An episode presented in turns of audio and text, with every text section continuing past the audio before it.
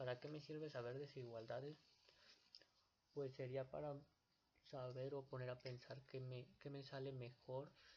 uh, pensando en muchos aspectos, si me sale más barato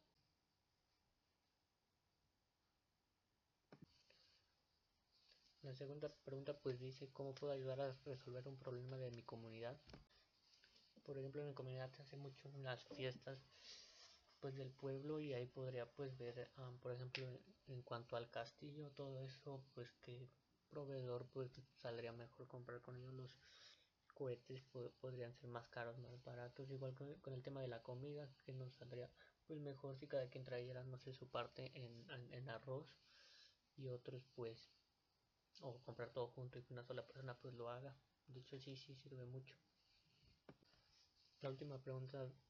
dice cuál es mi responsabilidad social como estudiante de ingeniería en sistemas computacionales yo digo que, sería pues aprender pues todo esto